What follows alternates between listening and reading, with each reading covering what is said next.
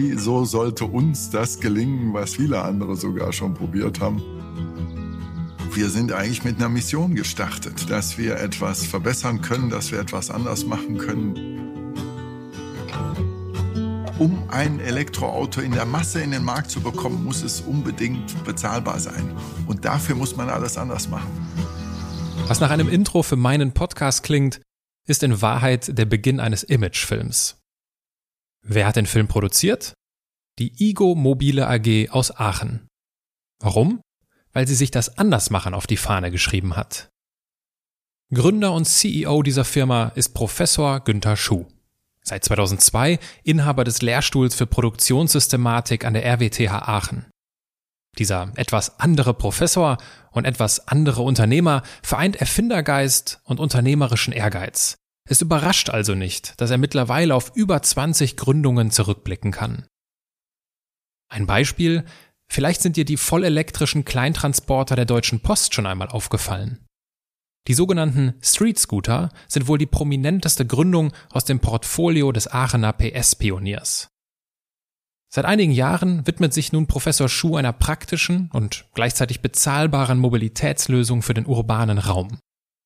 Ego Life heißt zum Beispiel der perfekte Zweitwagen für die Kurzstrecke. Vor unserem Gespräch durfte ich eine Stunde lang durch die Aachener Innenstadt fahren und feststellen, dass dieser kleine Flitzer, dieser Ego Life, richtig Spaß macht. Wir sprechen heute darüber, was er vom Lithiumabbau in Südamerika und dem Euro 6 Diesel hält wie wir im Jahr 2020 ökologischer mobil sein können, welches E-Auto du dir vielleicht kaufen solltest und warum Professoren womöglich die geborenen Vertriebler sind. Der deutsche Elon Musk. Viel Spaß beim Zuhören. Menschen und Marken, die in keine Schublade passen. Inspiration für Leben und Karriere. Das ist der Andersmacher Podcast mit Wirtschaftswissenschaftler, Model und Berater Dr. Aaron Brückner.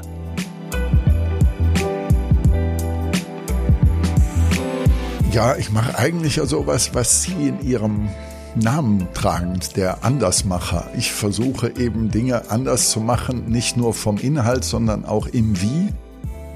Mein Opa hat das nicht in Englisch ausge, ausgedrückt, aber er hatte so ein bisschen den Tenor, wenn es nicht geht, dann gibt es einen anderen Weg oder Amerikaner würden sagen, I don't take no as an answer. Im Moment haben wir das Problem, dass die Elektromobilität eigentlich auch nur für Privilegierte ist. Herr Professor Schuh, herzlich willkommen in meinem Podcast. Schönen guten Tag, Herr Brückner. Ähm, für die, die uns äh, jetzt zuhören oder zusehen, wo befinden wir uns hier gerade? Ja, wir sind hier im Produktionscluster der RWTH Aachen auf dem äh, RWTH Aachen Campus ähm, und sitzen allerdings hier auf der industriellen Seite dieses Gebäudes. Die andere Seite ist die Instituts- und Lehrstuhlseite. Und hier sind wir in einem Besprechungsraum der IGO Mobile AG. Der IGO, wir haben es im Vorgespräch noch kurz geklärt, das heißt IGO und nicht Ego. Genau. Äh, da werden wir uns jetzt, äh, da werde ich mich vor allem dran halten, weil ich dachte tatsächlich, es heißt Ego. Wir wollen jetzt herausfinden, wie es dazu kommt, dass wir hier sitzen. Mhm. Und ich beginne meine Gespräche immer mit einem kurzen Steckbrief. Okay. Ihr Name? Günter Schuh. Ihr Alter? 61. Ihre Heimat? Ich bin geborener Kölner und bin auch im Vorort von Köln aufgewachsen. Ihre Geschwister?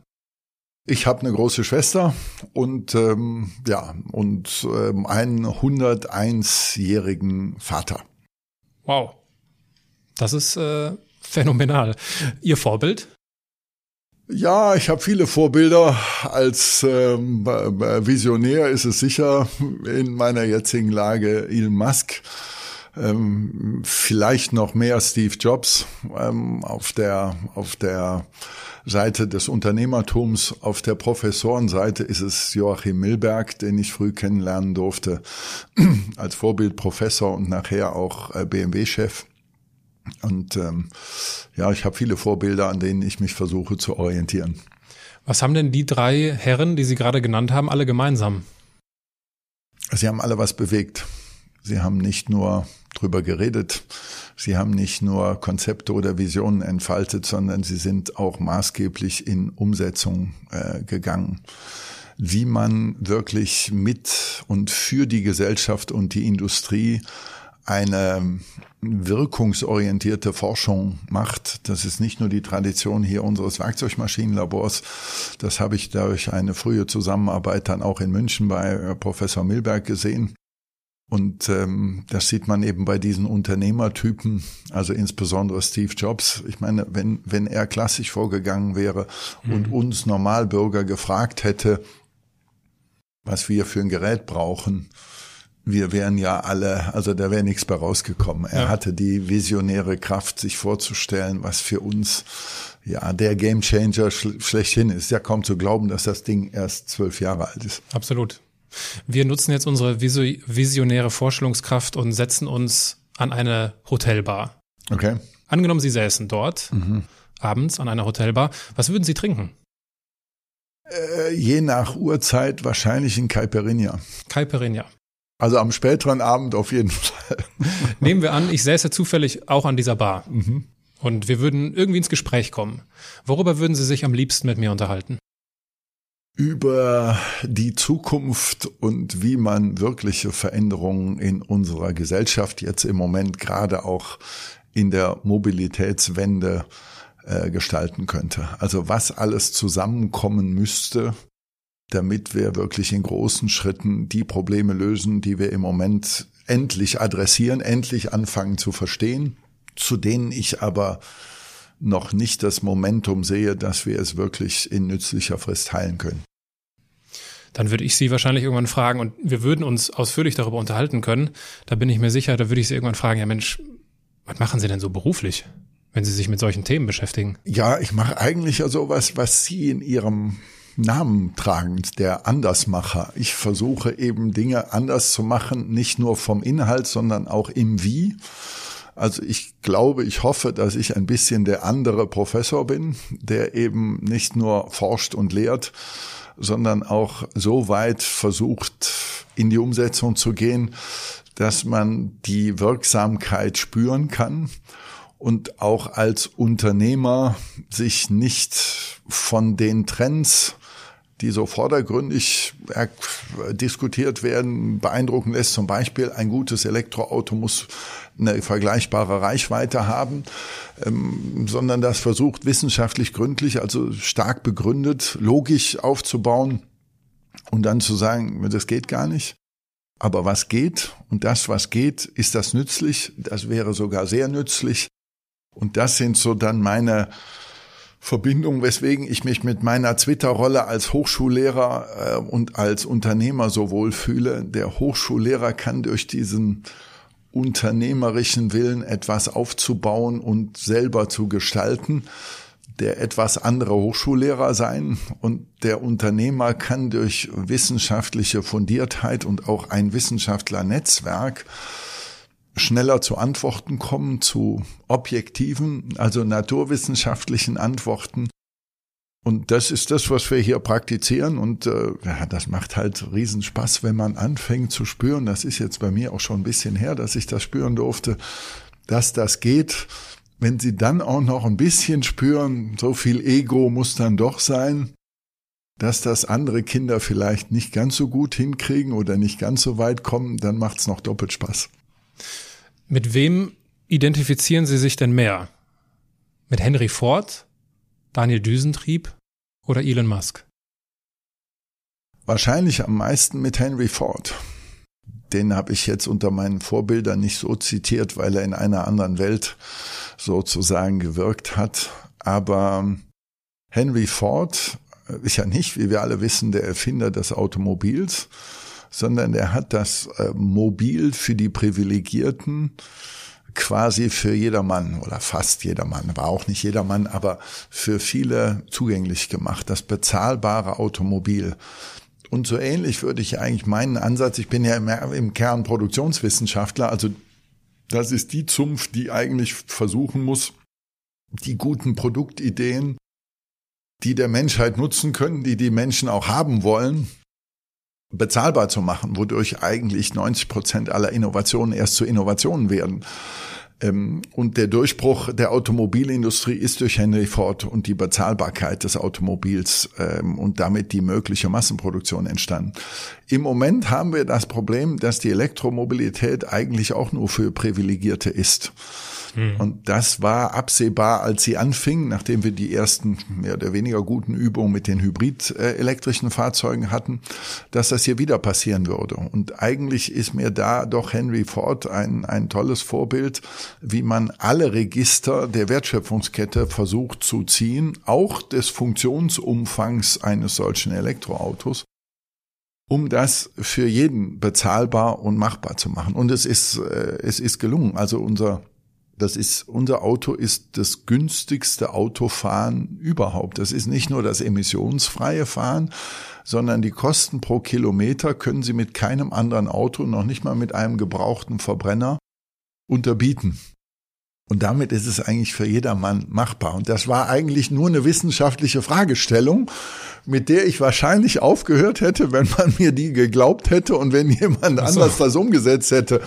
Da muss ich dann sagen, irgendwann war dann der Unternehmerdrang, das jetzt umgesetzt zu sehen, so groß, dass ich nicht es darauf ankommen lassen konnte, dass irgendwer aus der etablierten Autoindustrie das nun vielleicht machen würde. Also nach dem Motto, und bist du nicht willig, dann brauche ich Gewalt, äh, bin ich dann ein, zwei Schritte weitergegangen, erst mit Street Scooter und jetzt mit der Igo Mobile AG und habe mich mit meinen, meiner ganzen Truppe hier, meiner Gang, wie ich sie immer nenne, dann äh, da reingestürzt und habe gesagt, jetzt machen wir es auch richtig. Wie erklären Sie sich das, dass Sie das in sich haben, dieses, so jetzt machen wir es auch richtig?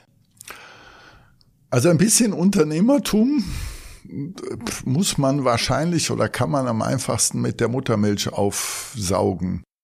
Mein äh, Opa war äh, versehentlich Unternehmer geworden. Äh, er war äh, Chef der Kölner Verkehrsbetriebe, wurde dann rausgeschmissen, als nur noch Ka Katholiken äh, Führungskräfte in Köln sein durften. Das ist schon viele Jahrzehnte eher. Und wenn sie dann als Ingenieur arbeitslos werden in damaligen Zeiten, dann, dann werden sie nicht arbeitslos, sondern dann gründen sie eine Firma.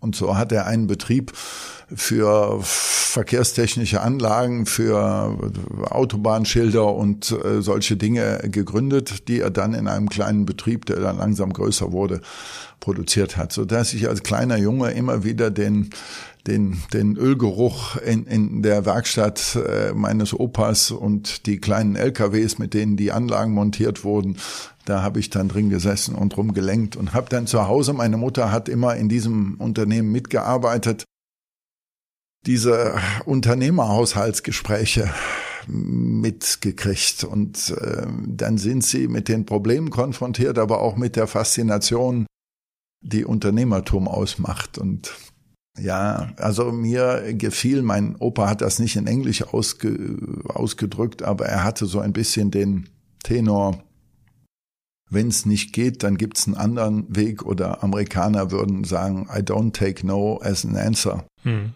Und das äh, hat mich halt schon fasziniert. Mir hat auch einfach gefallen, dass der Opa dann relativ wohlhabend war und mit seinem dicken Opel Admiral darum gefahren ist. Und äh, ich dachte mir, wie kommt das? Das fragt man sich ja dann als kleiner Junge. Und ähm, insofern hat mich auch gereizt, äh, zu beweisen, dass man Werte schaffen kann. Was ist denn das, das Wichtigste, das Sie von Ihrem Vater gelernt haben? Also erstmal muss ich sagen, ich bin aus einem kompletten Ingenieurhaushalt. Ich habe also die Qualen, die heute die junge Generation, meine Kinder haben. Was werde ich denn? Die hatte ich nicht, weil die intellektuelle Reichweite bei der Berufssorge, die war klein. Mein Vater war E-Technikingenieur, meine Onkels und mein Opa waren Maschinenbauingenieure die Reichweite, was wirst du, war für mich keine große Fragestellung, obwohl die Diskussion Elektroingenieur oder Maschinenbauingenieur schon schwierig genug war. Mein Vater ähm, war im technischen Vertrieb eingesetzt. Er war eigentlich ein Versuchsingenieur, der dann früh Vertrieb gemacht hat. Und von ihm habe ich halt Vertrieb gelernt. Und wenn ein guter Ingenieur mit Tiefgang Vertrieb will und machen möchte, dann kommen zwei Elemente zusammen, die für ein erfolgreiches technisches Unternehmen zwingend sind. Ich würde mich heute vielleicht in Hauptsache auch als ordentlichen Vertriebler bezeichnen. Also verkaufen kann ich und wissen Sie, wenn Sie gerne unterrichten, wenn Sie gerne Lehre machen, wenn Sie also Menschen von für etwas begeistern wollen und nicht nur ihnen was erklären, das ist wie Vertrieb. Also wenn Sie einen Kunden nicht irgendwie belabern, indem Sie ihm sagen, das ist ein tolles Produkt, sondern mit der Freude am Tiefgang, warum das vorteilhaft ist und was alles dabei bedacht wurde. Und wenn Sie das dann noch, sagen wir mal, ähm, interessant erklären können, dann gucken Ihnen Studentenaugen begeistert entgegen. Deswegen ist Lehre vor Studierenden etwas total Befriedigendes. Sie sehen es in den Augen, es ist fast die befriedigendste Tätigkeit, aber Sie sehen es im Vertrieb auch beim Kunden. Und meine erste Firma dann war dann ein Softwarehaus, wo schnell herauskam, dass die Software so kompliziert war, dass man sie beraten muss. Und mhm. dann wurde der Beratungsast dieser Firma immer größer als das Software-Thema. Aber Beratung zu verkaufen ist eben auch ein Vertrauensprodukt. Und da gilt derselbe Effekt. Und das habe ich halt 20 Jahre trainiert irgendwann, wenn man daran Freude hat, kann man das dann und dann ist das, was sich so unterschiedlich anfühlt. Du bist Softwareunternehmer, Berater, Hochschullehrer, also Dozent und nachher auch Produzent, der seine Sachen verkaufen muss. Das hört sich ja vordergründig an, als wäre das alles was anderes, ist es aber nicht. Mhm. Sie brauchen immer wieder ähnliche Fähigkeiten, um das erfolgreich zu machen. Gab es denn aber trotz alle diesem, diesem, dieser Intuition, dass sie das Gefühl haben, oh, das ist irgendwie alles dasselbe, gab es Momente, wo sie damit gehadert haben, wo sie das Gefühl hatten, also nach außen hin macht das doch absolut keinen Sinn. Ja, ich habe mehrere Dinge angefangen, ähm, wo mein Prinzip gefährdet war. Mein Prinzip ist eigentlich, ähm, fang nix an, bei dem du nicht so gut vorbereitet bist, dass du zur Not für den notwendigen Minimalerfolg, also den Minimalerfolg erzwingen kannst mit deinen Mitteln. Ich habe, als ich die Igo Mobile, nee, als ich Street Scooter gegründet habe, mit dem Kollegen äh, Achim Kamka, ähm, das war meine 13. Gründung weil ich ja immer mit tollen Leuten, jungen mhm. Leuten zu tun habe, die Ideen haben und die meistens Unterstützung meiner Systeme, meiner Infrastruktur, auch oft meines Geldes äh, nötig hatten, um starten zu können. Und ähm, ähm, und eines der schwierigsten Fälle war hier den AWT Aachen Campus aufzubauen, wo sich mittlerweile fast 400 Unternehmen immatrikuliert haben, wo wir über eine halbe Milliarde Euro privatwirtschaftlich akquirieren und investieren konnten. Dieses Unterfangen wurde von meinem Umfeld mindestens fünf Jahre als völlig unmöglich äh, tituliert als wir dann in unserem Exzellenzcluster ähm, äh, des Bundes und der Länder als Use Case das erste Elektrofahrzeug, woraus der Street Scooter entstanden ist, konzipiert haben, als dann meine Kollegen selbst in diesem Exzellenzcluster gespürt haben, der Schuh will jetzt ernst machen, weil keiner dieses Konzept nur kauft und will das selber realisieren, da haben die gesagt, das ist ja auch völlig unmöglich. Und wenn sie nach Hadern fragen, dann muss ich sagen, das ist mir gerade noch vor gar nicht langer Zeit so gegangen. Da hatte ich schon das Gefühl, das, was wir hier machen, nämlich ohne einen Milliardär in der Rücken, im Rücken zu haben oder selber entsprechend große Mittel zu haben, eigenständig in der heutigen Zeit eine Autofirma zu gründen, die auch noch im Haifischbecken des Pkw-Geschäftes mitmacht, ist nach jetziger Erkenntnis eigentlich ehrlich unmöglich. Mhm. Und dann gibt es Phasen da drin, wo sie sagen, es ist wirklich unmöglich, warum habe ich das angefangen? Und wenn wir das jetzt trotzdem schaffen, dann ist das schon ein kleines Wunder, was an diesen tollen Leuten liegt, die sich hier versammeln und die hier diesen, es ist wirklich manchmal ein echter Kampf, also im, für, für manche vielleicht schlimmsten Sinne des Unternehmersein, Daseins, etwas, wo wir ja schon mehrfach jetzt den, die Phase erlebt haben, wo wir nicht wussten, ob wir durchkommen. Äh, es gibt weltweit unter allen Start-ups in diesem Bereich, die Elektroautos und ähnliches äh, mit alternativen Antrieben machen, über 100 Start-ups weltweit außerhalb von China, wo die Zulassung und Homologation von Autos etwas leichter ist als bei uns. Und nach Tesla hat, haben nur wir die Homologation geschafft. Also alle über 100 anderen ähm, sind soweit noch nicht. Und die Hürde ist riesig, auch größer als ich sie, obwohl ich ja alt genug bin und viel Erfahrung in der Branche habe, äh, das gedacht habe. Und insofern an der Stelle haben wir schon mal gedacht, wir bleiben jetzt hängen. Und das Gefühl, das brauchst du nicht häufiger. Mhm. Ich meine, ich glaube, dass jeder, jeder, der sein Leben unternimmt, kennt diese Schlaglöcher. Diese Schlaglöcher, wo man an sich zweifelt, wo man sich hinterfragt. Wie holen Sie sich denn da raus? Gibt es irgendwie so einen Geheimtrick, den Sie, den Sie in petto haben?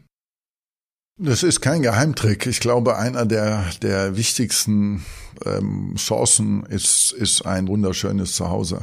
Also wenn Sie nach Hause gehen können und Sie von allen gestützt und vor allen Dingen verstanden werden. Ich habe ähm, eine Ehefrau, die selber Maschinenbauerin ist und selber auch in der BWL promoviert hat, die selber aus einem Unternehmerhaushalt äh, kommt da, weil jetzt ja gerade Montag ist, da ist dann zum Beispiel der legendäre Sonntagmorgen, äh, der hat schon mal vier Stunden morgens im Bett, in dem ich sozusagen die Probleme der Woche und der nächsten Wochen diskutiere. Und das, ich will jetzt nicht behaupten, ob mein, obwohl meine Frau mir ganz viele originäre Ratschläge erteilt, die für mich sehr wichtig sind, dass die alle jetzt, die Heilungen dort herkommen, aber sie kommen aus dem ähm, äh, extrem qualifizierten High-Level-Gespräch. Das ist eine ähm, äh, Quelle. Und die zweite Quelle ist das, ähm, das enge, sehr freundschaftliche Verhältnis, glaube ich jedenfalls für mich sagen zu dürfen, zu meiner Kerntruppe. Und meine Kerntruppe sind ungefähr 40 Leute.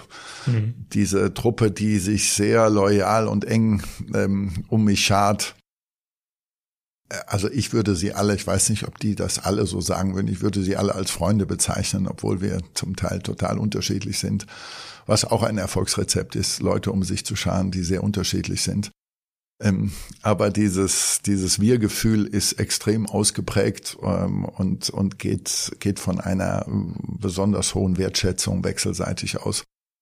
Und deswegen, ich, ich habe halt das Privileg, dass ich von 20 Entscheidungen am Tag 19 eigentlich alleine treffen kann. Und das, glaube ich, nie missbrauche. Ich äh, möchte das auch nicht. Ich lasse mich immer von meinen Leuten engst beraten und gut, ich habe halt damit das Recht, irgendwann zu sagen, ich weiß jetzt genug, das reicht mir jetzt fürs Entscheiden. So geht ja unternehmerisches Entscheiden, dass sie nicht alles nach, äh, zu Ende deklinieren können.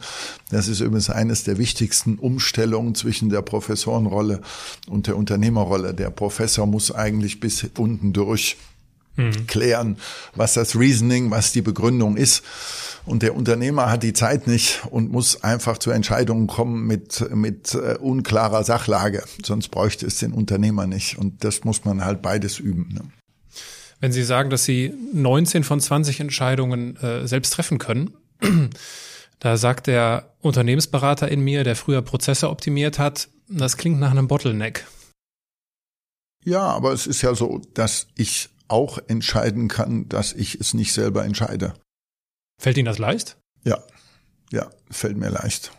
Fällt mir wirklich leicht.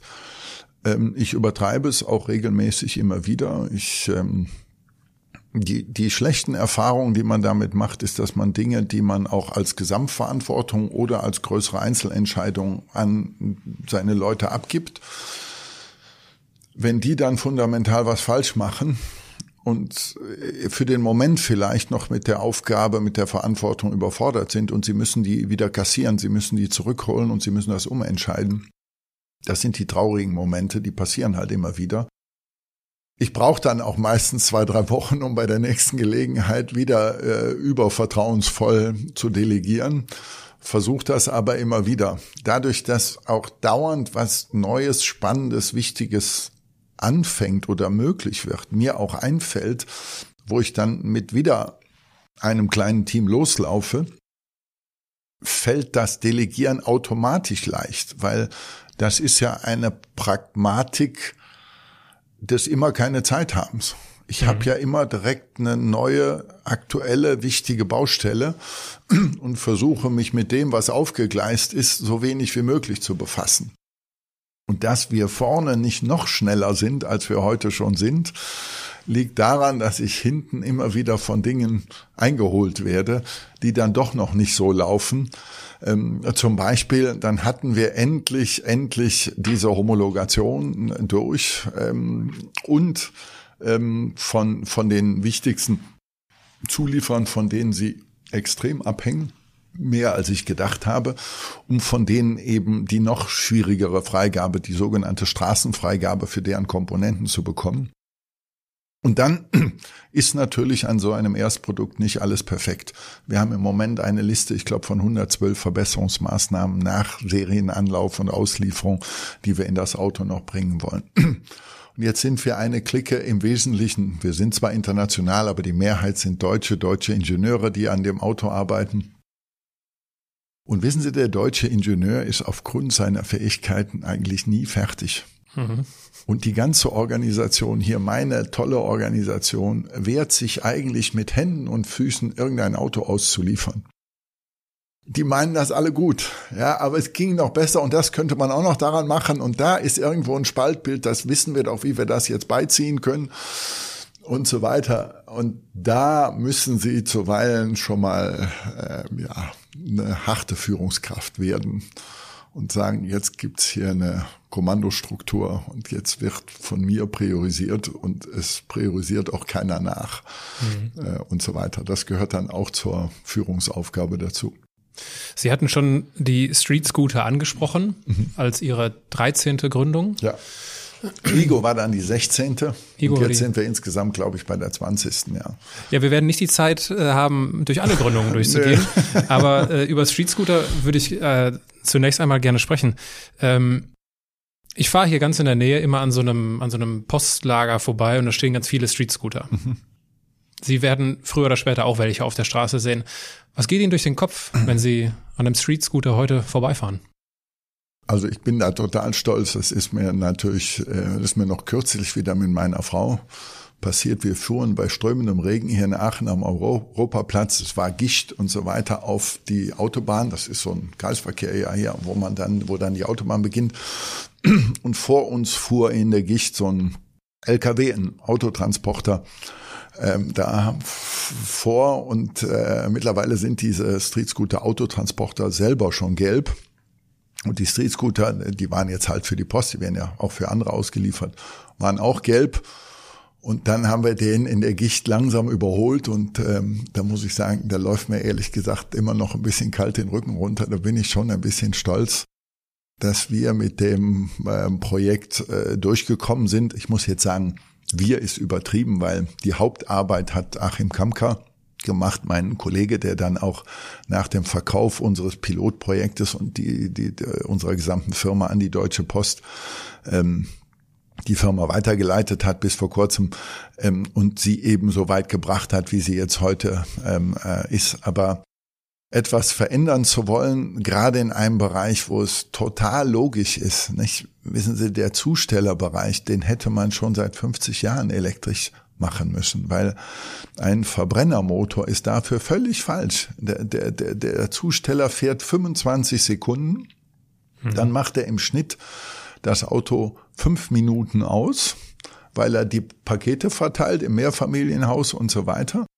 Der Motor kommt kaum über 40 Grad. Für jeden Autoerfahrenen heißt das, der Motor läuft immer genau im falschen äh, Zustand. Ja, die Verbrennung ist schlecht, der verbraucht viel mehr, der hat viel mehr Abgase, als er im warmen Zustand hätte. Der Motor geht auch schnell kaputt, wenn man den dann ab und zu nicht mal richtig warm fährt. Man, die, die, die Hälfte ungefähr der Postfahrzeuge fahren nicht mehr als 35 oder 40 Kilometer bei einer sechs bis acht Stunden Tagestour. Also alles das ist elektrisch völlig logisch. Es war also ein absoluter No-Brainer. Und äh, insofern war es eigentlich verwunderlich, als wir damit anfingen, dass es die Lösung nicht längst in Serie im Markt gibt. Und dass wir dann so weit durchgekommen sind, äh, ja, das erfüllt mich schon ein bisschen mit Stolz. Jetzt sitzen wir ja heute bei der Firma Igo. Und ich habe ein Zitat Ich glaube, das haben Sie bei einem anderen Interview oder bei, einer, bei einem Vortrag äh, äh, gesagt. Ich zitiere das mal kurz. Die Autobranche tut so, als ob sie ihre Kunden befragt hätte und die hätten gesagt, gute E-Autos wären die, die weit und schnell fahren. Mhm. Das ist schade, denn das geht physikalisch nicht. Es recht nicht zu einem vergleichbaren Preis. Mhm. Was sind denn Ihrer Einschätzung nach oder Ihrer Erfahrung nach gute E-Autos? Also wir brauchen das E-Auto dringend und da ist es ein gutes Konzept, wo wir im urbanen Raum meistens den Kaltlauf der Verbrenner hinnehmen müssen. Also immer da, wo die Autos eigentlich äh, nur kurz bewegt werden, dann sind sie normalerweise erstmal kalt.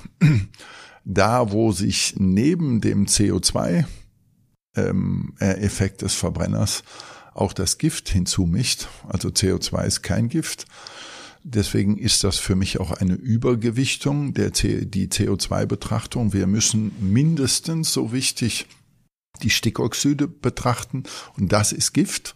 Und Gift, äh, alle Gifte sind eine Frage der Konzentration.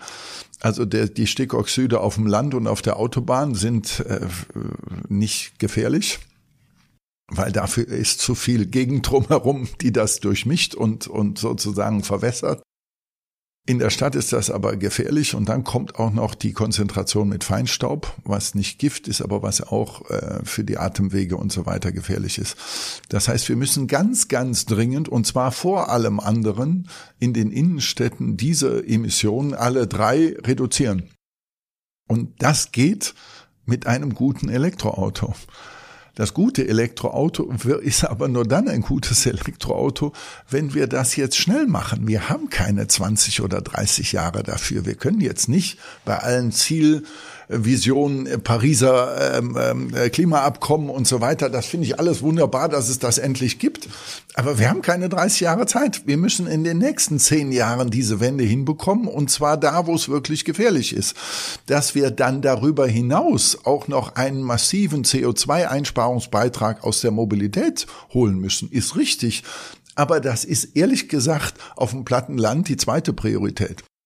Und dann kommt auf einmal heraus, dass sie für diesen Haupt-Use-Case, wo er am dringendsten ist, auch bezahlbare Elektromobilität schaffen können. Sie ist automatisch in dem Sinne nicht mehr für jedermann bezahlbar. Das heißt, es kommen eher 40 und 50.000 Euro teure Autos heraus. Die Untergrenze sind eigentlich 30.000 Euro Autos. Das ist also deutlich über der Golfklasse. Und damit ist das kein Breiten- und Massenauto mehr. Das heißt, es kann sich nicht mehr jedermann leisten.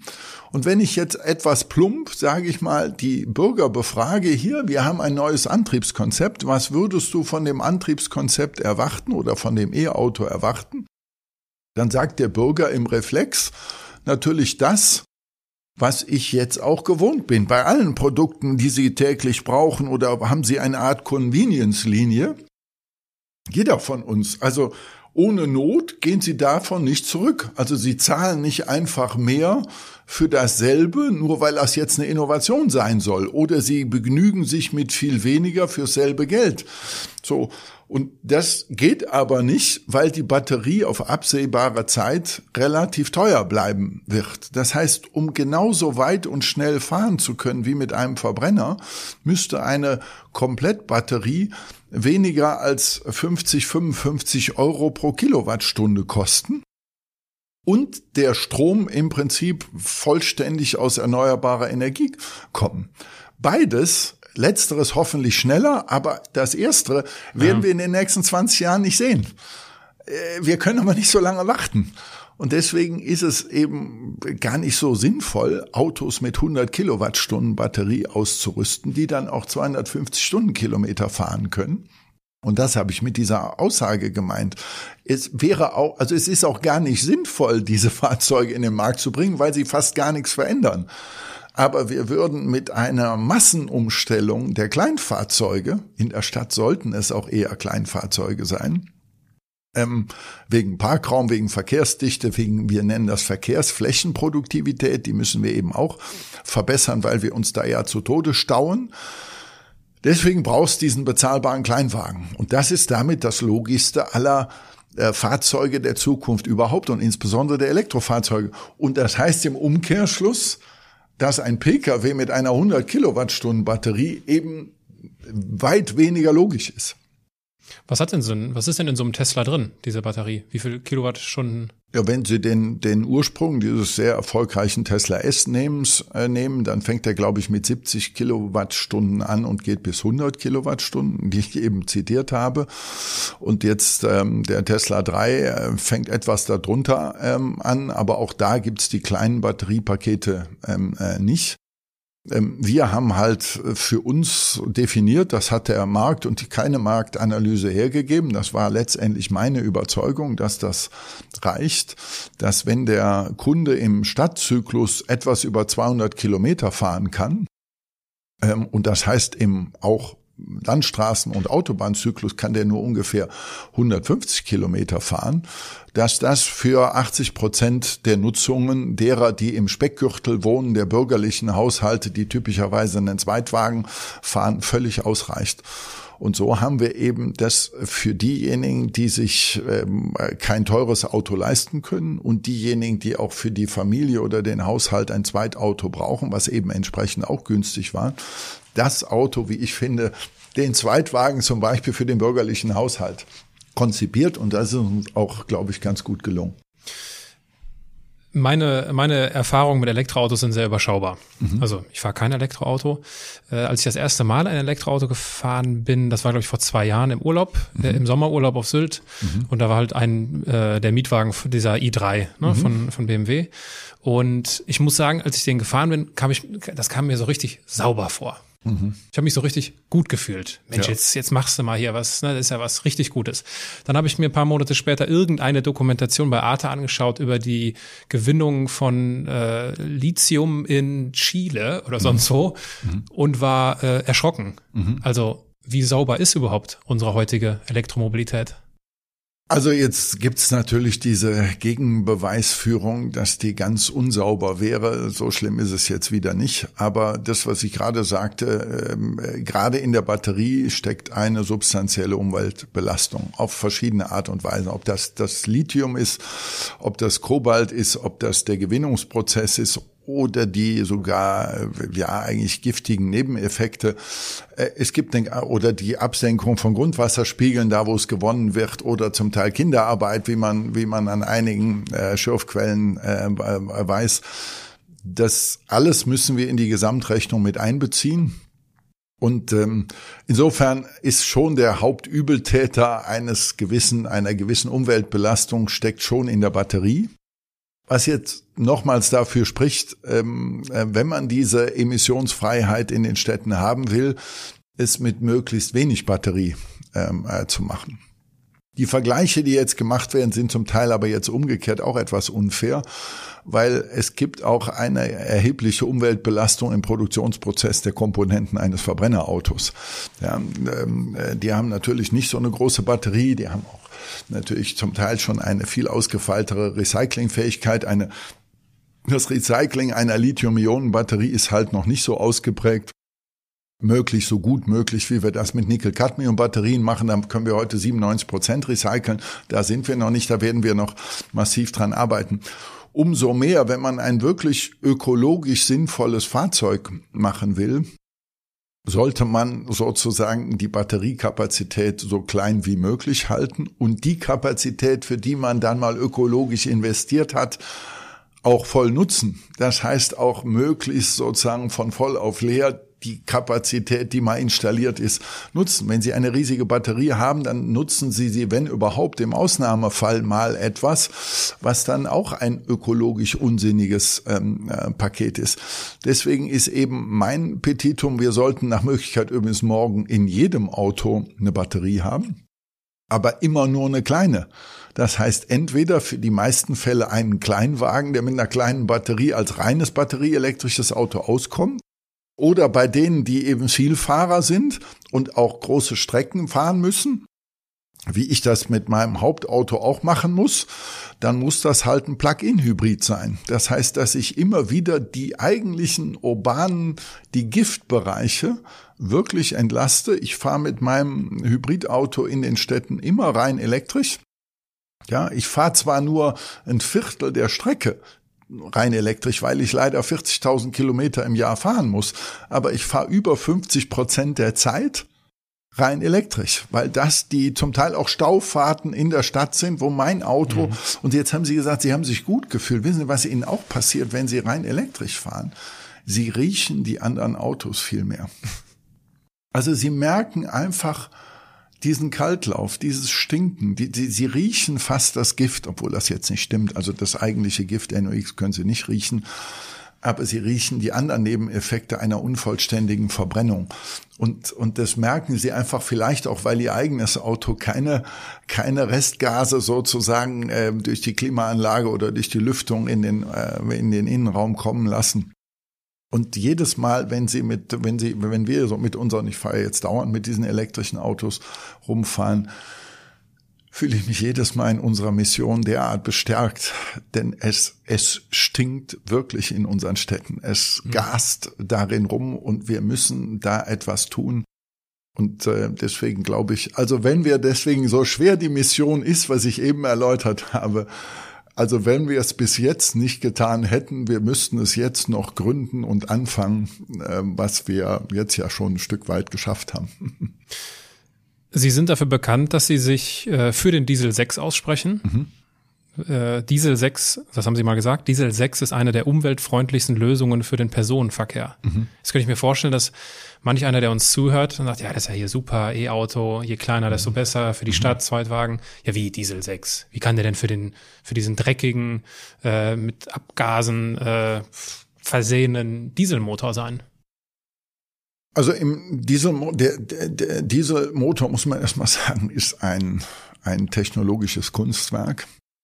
Was jetzt in Misskredit geraten ist, das war es übrigens auch schon vorher, weil irgendwann bei äh, absichtlich überzogenen Forderungen, gerade in Kalifornien, eigentlich Bedingungen formuliert wurden, die technisch gar nicht gingen zu dieser Zeit und die man dann trotzdem irgendwie erfüllen wollte. Und dann fing man an mit sträflichen, wirklich sträflichen Tricksereien, die natürlich äh, überhaupt nicht akzeptabel sind, in keinster Weise die aber eine im Prinzip äh, souveräne Technologie in Misskredit gebracht haben. Sie müssen erstmal sehen, als wir wirklich und die deutsche Industrie dieses komplexe System Diesel, Diesel ist noch komplizierter als ein, ein Benziner, ähm, perfektioniert haben vor 25 Jahren, fast 30 Jahren mit dem Strich 8er Mercedes Diesel zum Beispiel, das war ein toller Motor. Von da aus bis heute haben wir 96 Prozent der Emissionen eines damaligen guten Diesels bis heute reduziert. Wir sind noch auf vier Prozent der Emissionen. Wie viele Jahre ist das her? 25 Jahre. 25 Jahre. Das, was wir in den nächsten zehn Jahren mit Euro 6, wahrscheinlich dann auch irgendwann Euro 7 ähm, Technologie äh, oder, oder Regeln erreichen können, ist mindestens noch mal so viel. Das heißt, von dem, was wir vor 25 Jahren schon für eine Riesenverbesserung hielten, weil da schon damals der Diesel wie kein anderer Powertrain CO2-Reduktion geschafft hat. Ähm, ähm, das schaffen wir nochmal, da bleiben dann ein oder zwei Prozent maximal von übrig. Die sind immer noch zu viel, da bin ich mit allen Kritikern einer Meinung. Nur, wenn Sie dann wieder die eben besprochene Gesamtbilanzhülle sehen, dann muss man schon sagen, auf diese Emissionswerte kommt jetzt ein rein elektrischer Powertrain, wenn man Langstrecke und Vielfahrer ist, Kaum, absehbar nicht. Das heißt zum Beispiel, wie der Mercedes das jetzt herausgebracht hat, ich will für keinen Werbung machen, die deutsche Autoindustrie kann zum Beispiel diese wichtige Technologie der Plug-in-Hybridfahrzeuge mittlerweile wie kein anderer auf der Welt, das ist der komplizierteste Powertrain, den man machen kann. Da muss ich als deutscher Ingenieur sagen, ist übrigens immer wunderbar, wenn es kompliziert ist. Wenn es richtig kompliziert ist, ist es was für unsere Ingenieure und unsere Autoindustrie und die Zulieferer können Plug-in-Hybrid wie kein anderer. Nehmen Sie als Beispiel, und das soll keine Werbung sein, den, äh, einen der wenigen ersten Diesel-Plug-in-Hybrids, die der Daimler jetzt anbietet. Ähm, das ist, selbst wenn Sie dann auf der Autobahn oder auf der Landstraße mit dem, also mit dem Diesel fahren, äh, sind das Emission, Emissionswerte, die sind sensationell. Wir werden es erleben, dass nach den ersten drei, vier Minuten Warmlauf des Diesels, den man, wenn er Plug-in ist, diesen Warmlauf nicht in der Stadt erleben wird, sondern mhm. außerhalb. Man muss zugegebenermaßen jetzt die Nutzer solcher Autos, das tun nämlich nicht alle so wie ich, noch technisch ein bisschen zwingen, dass sie in der Stadt auch tatsächlich den Verbrenner oder den Diesel ausschalten und rein elektrisch fahren. Ähm, das könnte man sozusagen regulierend ähm, machen. Ähm, dass im Prinzip fast keine NOx-Emissionen mehr aus diesem Diesel herauskommen, weil sie nachverarbeitet, nachverbrannt werden. Und äh, CO2-mäßig ist der Diesel schon jetzt, aber morgen erst recht auch unter den Verbrennern vorbildlich. Insofern ähm, muss ich sehr davor warnen, dass man jetzt in einer übertriebenen ähm, Wünscht der was Diskussion sagt, wir müssen den Diesel komplett verbannen. Was machen wir mit den schweren Fahrzeugen? Was machen wir mit diesen Langstreckenfahrzeugen? Die Ökobilanz eines batterieelektrischen Systems ist die nächsten 20 Jahre bei diesen Fahrzeugen auf keinen Fall besser. Stellen Sie sich einen Truck vor, einen 40 Tonner, da müssten Sie für eine nutz sinnvolle Reichweite sieben, acht Tonnen Batterie mitnehmen ähm, das sind alles Entwicklungen, wo ich sagen muss, passt jetzt auch in der Politik auf, dass ihr es nicht übertreibt weil ich möchte eigentlich keine ideologischen Schlachten gewinnen. Ich möchte eigentlich so schnell wie möglich messbare Ergebnisse der Umweltentlastung haben. Da kann ich nichts damit anfangen, dass mir jemand sagt, in 2030 muss unbedingt jeder neu, jedes Neufahrzeug in Diesel verboten werden. Da kann ich nur sagen, das kann ich mir ökologisch nicht leisten, weil ich will jetzt Beute machen in der äh, signifikanten Reduktion von CO2. Ähm, und, und da muss man sehr aufpassen, dass man mit zu extremen Forderungen hm. nicht für das, was wir jetzt schon könnten, das Kind mit dem Bade äh, äh, ausschüttet. Und jetzt kommt ja mitten in so eine Zeit, wo bei uns ja sowas zum Teil sehr hysterisch diskutiert wird, äh, die Nachricht, dass Elon Musk sich überlegt, eine Fabrik in der Nähe von Berlin zu bauen. gleichzeitig hat er noch ein neues Auto entwickelt, was sehr abgespaced aussieht. Wie, wie bewerten Sie diese Entwicklung?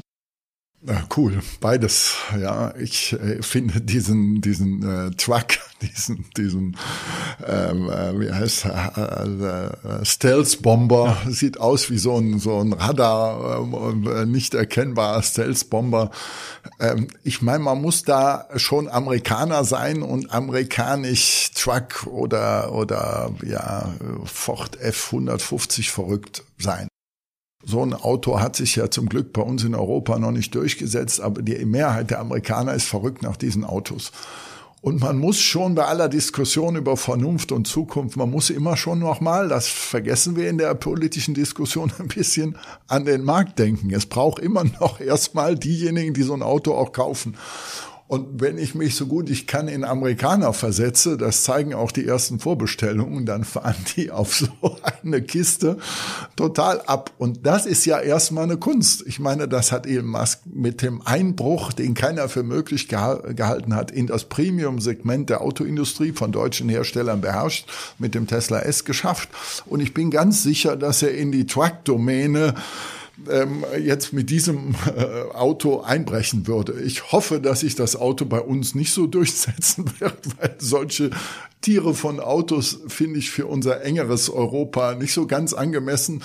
Aber ich bewundere dieses Marktgefühl. Das ist das eine. Das zweite, dass er jetzt ähm, endlich, möchte ich wirklich sagen, auch nach Deutschland kommt mit einer Fabrik und zwar auch mit einer tiefen Wertschöpfungskette, also einschließlich Batterie ähm, ähm, äh, Fabrik ähm, finde ich in jeder Hinsicht begrüßenswert. Erstmal wird ja heute, das muss man vielleicht auch schon jetzt sagen, äh, wäre kein Tesla möglich ohne die deutsche Zulieferindustrie. Also in jedem mhm. Tesla steckt von Anfang an ziemlich viel aus der deutschen Autozulieferindustrie.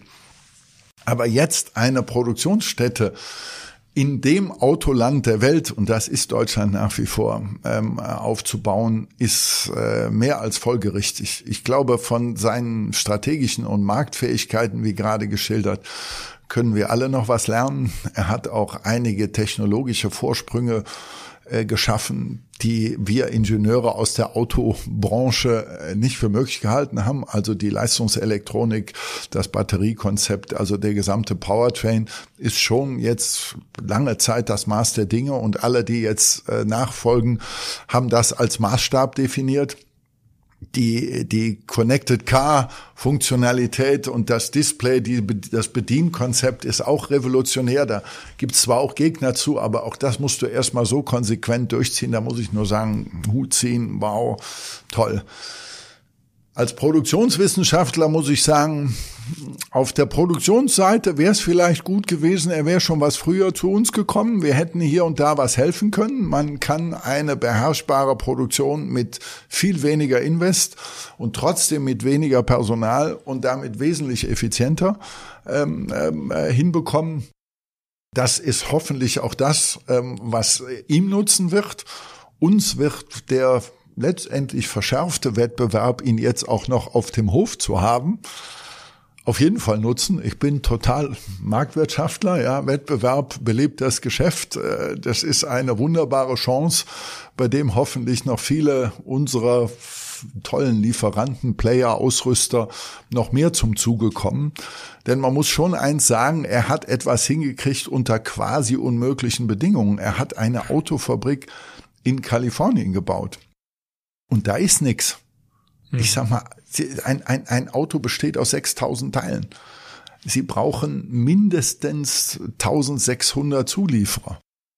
Kann sein, dass Sie etwas kompakter einkaufen, aber die, die auf ein, in eine Supply Chain unmittelbar eingebunden sind, sind 600 bis 800 Zulieferer. Davon sitzt oder saß bis gestern kein einziger in Kalifornien. Das ist sozusagen die automobile Wüste. Und da hat er es trotzdem geschafft, das ist auch eine Errungenschaft. Das Ganze wird ihm viel leichter fallen und das wird er jetzt in China schon gelernt haben, weil China ist viel mehr ein Autoland als das Kalifornien ähm, ist. Da hat er ja jetzt auch in relativ kurzer Zeit eine Fabrik äh, hochgezogen. Bei uns wird das auch gehen. Da das privatwirtschaftlich geht, braucht sich auch kein Berliner Sorgen zu machen, dass das jetzt so lange dauert wie beim Flughafen. Ich bin sicher, das wird äh, deutlich schneller das, gehen. Davon bin ich überzeugt. Wenn wir wenn wir so auch langsam mit Blick auf den Abschluss des Gespräches äh, schauen, diese Folge wird Anfang des Jahres veröffentlicht, Anfang 2020. Was kann ich denn jetzt, also ich als Privatperson machen, um 2020 klimafreundlicher zu leben oder auch mobil zu sein? Also erstens würde ich, ähm, falls Sie die noch nicht haben, mir eine Bahncard kaufen und die Langstrecken mit der Bahn fahren. Zweitens würde ich ähm, dann erst recht ähm, äh, mit einem, entweder wenn Sie viel mit dem Auto trotzdem fahren müssen, äh, mir ein Hybrid, also Plug-in-Hybrid ist wichtig, äh, Elektroauto äh, kaufen oder eben, wenn sie gar nicht so viel fahren müssen, für die Ausnahmefälle sich vielleicht ein solches Auto leihen und ansonsten mit einem günstigen Stadtauto, also einem letztendlich kleinen Elektroauto ihre Individualmobilität ähm, ähm, nutzen. Wenn Sie das ähm, können, weil Sie das vielleicht zu Hause die Möglichkeiten haben, so wie ich das mache, das heißt dann mit einem Solardach sich auch noch sozusagen versichern, dass die Energie, mit der sie sozusagen ihr Haus betanken, aber auch dass das bei mir zu Hause sind das ja jetzt mehrere. Wir sind eine vierköpfige Familie. Wir haben da mein Hybridauto und zwei Igos stehen. Also wir laden, ich habe fünf äh, Wallboxen in meiner Garage und daneben.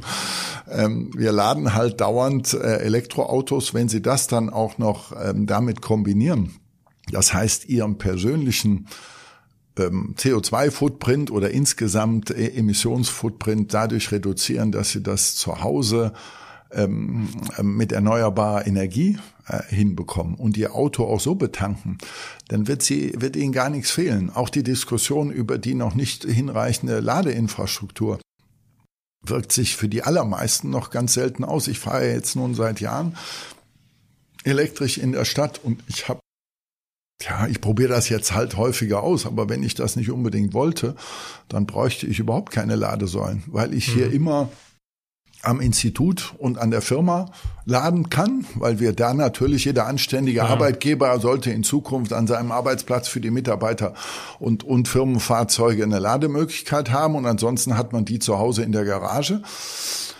Und das geht wie selbstverständlich und man fährt auch nur Missionen, die man mit dem Ladezustand oder mit der Batteriereichweite kann. Und für das andere, das dann wirklich die Ausnahmen sind, macht man dann auch mal Ausnahmelösungen mit einem Mietwagen oder einem Carsharing-Auto oder so. Ähm, und, und, und damit kann man selber jetzt ähm, einen riesen Unterschied machen. Und was mich schon etwas stört, ist, wir haben so viel darüber debattiert, man kann der Politik schon lange nicht mehr vorwerfen, dass sie das nicht begriffen hat und haben will und fördern will und unterstützt und am liebsten erzwingen will. Jetzt muss man aufpassen, dass man es nicht übertreibt und einen komplett subventionierten Markt hm. entstehen lässt, was sehr schwer ist, weil der Ausstieg schwer ist und gefährlich ist. Und, und man kann jetzt auch längst nicht mehr der Autoindustrie vorwerfen, dass sie es nicht äh, begriffen hätte oder dass ich es nicht mit aller Kraft versuchen würde. Äh, ich sag mal VW allen voran und das wird ein bisschen der Pacemaker jetzt für alle äh, sein. Jetzt müssen wir Kunden aber mal mitspielen. Gerade in Ingenieur Deutschland. Also wir waren doch eigentlich immer die Pioniere und die Erfinder, die auch mal was ausprobieren. Ein bisschen kommt es mir so vor, dass der eine oder andere noch die Ausrede sucht, so Hannemann, geh du voran. Aber eigentlich bräuchte ich nicht jetzt noch zwei Jahre warten, ob der Nachbar, der schon ein Elektroauto hat, nach zwei Jahren sagt, ich bin zufrieden oder der Kollege am Arbeitsplatz. Und diese Ausreden nach dem Motto, aber ich fahre ja im Sommerurlaub mit dem Auto nach Italien, deswegen brauche ich ja ein Auto, mit dem ich 200 fahren kann und was 800 oder 1000 Kilometer Reichweite hat. Bei ein bisschen Nachdenken kommt man schnell darauf, dass man das nicht braucht und dass man dafür im Zweifelsfall sogar wirtschaftlicher als bisher sich für zwei oder drei Wochen sogar ein Auto leihen könnte, was das kann. Also jetzt sind wir alle gefragt, mal zu zeigen, dass uns das ernst ist. Und vielleicht darf ich noch den Teil erwähnen. Uns und mir war sehr wichtig, dass wir nicht nur mit der Vernunft argumentieren, sondern dass wir sagen, wir und, und, und auch nicht nur wegen der CO2-Debatte. Wir wollten das nachhaltigste Auto der Welt bauen. Das drückt sich nicht nur durch die kleine Batterie und den, die, die, die Materialienauswahl, also ein Aluminium Space Frame, wo sie das Aluminium komplett x-fach weiter und wieder verwenden können, sondern eine Bauweise, wo das Auto 50 Jahre lebt. Also das, der typische Verbrenner wegen des Verschleiß des Powertrains lebt in Deutschland nur 11,3 Jahre. Unser Auto lebt 50 Jahre. Ob Sie das 50 Jahre behalten wollen, ist jetzt eine andere ähm, äh, Sache. Aber dadurch, dass wir den Spaceframe so gebaut haben, dass er nicht rosten kann, nicht, nicht, nicht ähm, äh, weich werden kann, dass wir eine Kunststoffaußenhaut haben, die viel schwerer zu beschädigen äh, ist, weil sie keinen Lack hat, die theoretisch ewig hält und wenn sie Ihnen nicht mehr gefällt, dann können Sie sie sogar auswechseln lassen. Ähm, das war das eine. Und das zweite war, wir wollten halt unbedingt den Grund, weswegen Leute Neuwagen kaufen, adressieren. Es muss nämlich Spaß machen. Ein Auto ist nicht einfach nur ein Mobilitätsgefährt. Die meisten kaufen es auch wegen anderer Emotionen. Und deswegen haben wir so einen kleinen Porsche-Killer gebaut, ne? Ein kleines Auto und deswegen müssen sie unbedingt Hinterradantrieb haben. Das, ähm, das ähm, haben die wenigsten Kleinwagen, weil das halt billiger ist mit dem, mit dem Vorderradantrieb. Sie müssen ein extrem steifes Chassis haben, damit sie eine Verwindungssteifigkeit haben, die erhöht das Handling. Wir können Kurvengeschwindigkeiten fahren mit unserem äh, Ego Live in Normalbereifung. Da brauchen Sie einen Carrera GT2, um mitzukommen. Das geht halt mit dem niedrigen Schwerpunkt, mit so einer Fahrwerksauslegung, sodass also gar keiner so einen wirklichen Verzicht hat, weil wenn Sie mit dem Ding fahren, haben Sie so ähnliches Grinsen, was mich immer begeistert hat, wenn ich äh, über Tesla was gehört und, gelesen habe und selber Tesla gefahren bin, als ich mal mit einem Tesla X mit sechs, sechs so Typen in der 100 Kilo Klasse wie ich, ja, sozusagen gefahren bin und sie dann losdüsen, dann kommen sie aus dem Grinsen nicht mehr raus Und das können Sie für kleines Geld in einem Kleinwagen, wenn Sie ein Elektroauto mit seinem genetischen Code richtig nutzen, eben auch machen. Sodass man eigentlich Spaß und praktischen Nutzen und dann wirklich das ökologischste Auto der Welt sozusagen realisieren, dann ist doch eigentlich ein Beitrag zur wirklichen Verbesserung, ich sag mal, und, und eigentlich vielleicht ein Grundstein für eine Mobilitätswende gelegt. Hoffe ich zumindest. Man merkt in ihrer Passion an und das finde ich, das finde ich schön. Ein Grundstein legen ist ein, äh, ist ein gutes Stichwort. Äh, wir legen jetzt den Grundstein für den Abschluss des Gespräches und das sind die Halbsätze.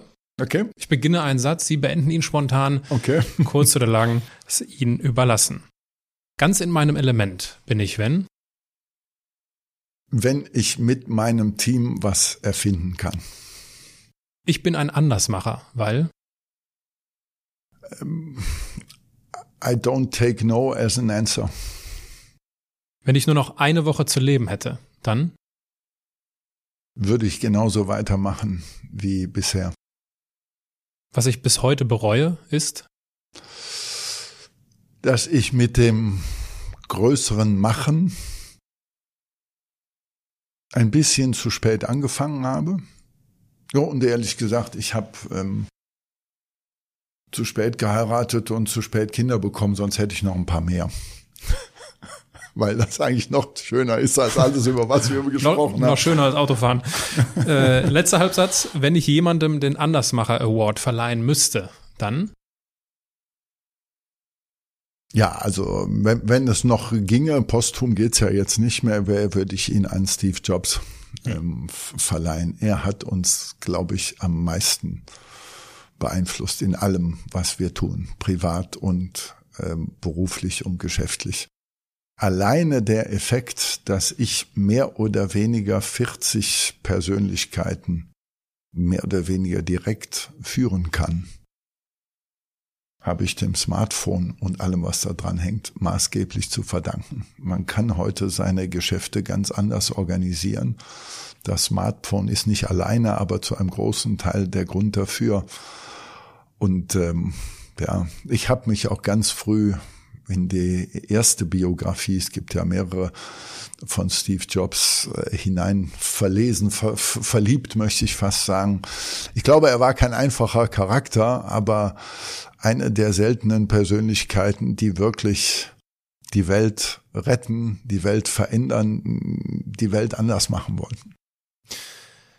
Herr Professor Schuh, unsere Zeit ist aus. Ich bedanke mich für das Gespräch und ich muss sagen, ich durfte ja kürzlich äh, eine Stunde lang mit so einem kleinen Ego durch die Aachener Innenstadt fahren. Ich habe es jetzt nicht so ausgereizt, wie Sie eben beschrieben haben, was alles möglich wäre. Also Aber Sie haben nicht auf S gedrückt, ja, auf S? Doch, ich glaube, doch, doch, doch, doch, das schon. Aber ich bin sehr human durch die durch die Stadt gefahren und muss sagen, das macht auf jeden Fall Spaß und es ist ein äh, absolut äh, sinnvolles, kleines äh, und durchaus schickes Auto wenn jetzt, äh, und das vielleicht abschließend an unsere Zuhörer und Zuschauer, wenn jetzt jemand Interesse äh, neugierig geworden ist und ja Mensch, da würde ich mich mal gerne reinsetzen. Mhm. Wo geht das denn? Also es geht jetzt ab jetzt Mitte Dezember 2019 gibt, äh, geht es jetzt bei insgesamt 22 unserer ersten Händler in Deutschland. Bisher ging es nur hier bei uns in mhm. den Verkaufsstellen am Werk und hier auf dem Campus. Das geht jetzt gerade in die Breite.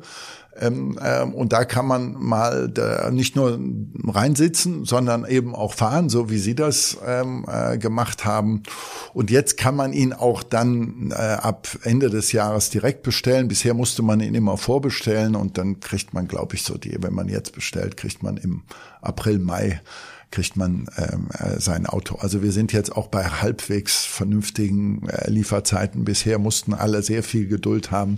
Die über 3000 Vorbesteller sind, glaube ich, ehrlich gesagt, nicht nur tolle Kunden, die sind Fans. Wenn ja. sie keine Fans wären, hätten sie uns mit den Verzögerungen, die wir durch die Zulieferprobleme hatten, äh, nicht die Stange gehalten. Da bin ich extrem dankbar für. Und äh, ja, vielen Dank, Herr Dr. Brückner, für dieses tolle Gespräch, für die schönen Fragen und schön, dass ich das mal so sagen durfte. Ich danke Ihnen vielmals. Sehr gern.